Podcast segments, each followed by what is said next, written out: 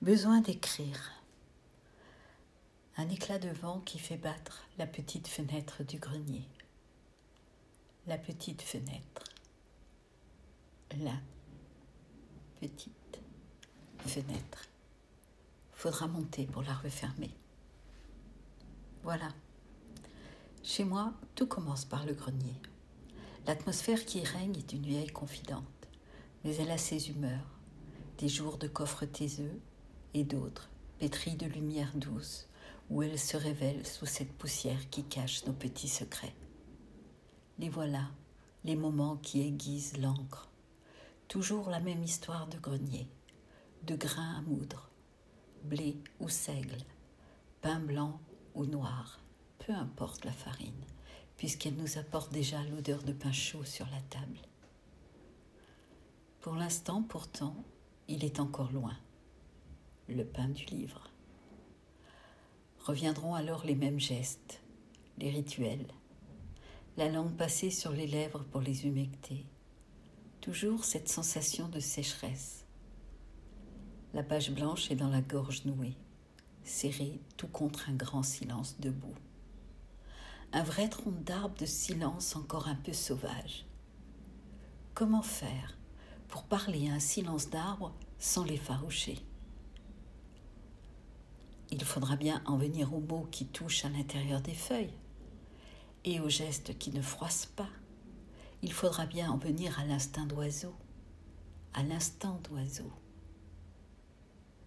Ainsi, peut-être, sur le tronc, grimperont la plume et le lézard de l'écriture, la voix de gorge et la voix de tête, bec à bec. Cahier ouvert loin devant, ce que l'on devine d'abord n'est que point noir, puis tache, et enfin le vol entrelacé d'un rapproché de lettres. L'ondulation des mots et celle des oiseaux, c'est pareil. On en perçoit le cri en même temps que la mouvance, mais la route est tracée. Ce qui arrive maintenant d'une seule aile est une immense volée d'oiseaux, un volier d'oiseaux.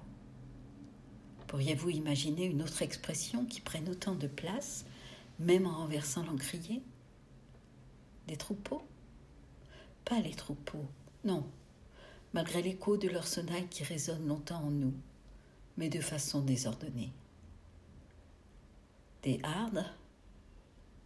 Oui, celle d'octobre peut-être, lorsque la lune est la biche meneuse, quand l'amour brame si fort qu'il casse du bois. Vous savez bien qu'il n'y a que lui et les arbres pour revêtir ce rouge qui tourne à la confusion devant le dénudé. Alors, donnez-moi les hardes, celles d'octobre et les autres, ces vieilles nippes trouées de ciel sans lesquelles je ne saurais mendier. J'ai besoin du sonnant, du trébuchant. Pourtant, je ne garderai que deux pièces sur mes yeux pour payer le passage lorsque je m'en irai le corps peint à l'ocre rouge. Quant au reste, voler de mots ou volier d'oiseaux, je veux tout dépenser. D'ailleurs, les mots, les oiseaux, c'est pareil.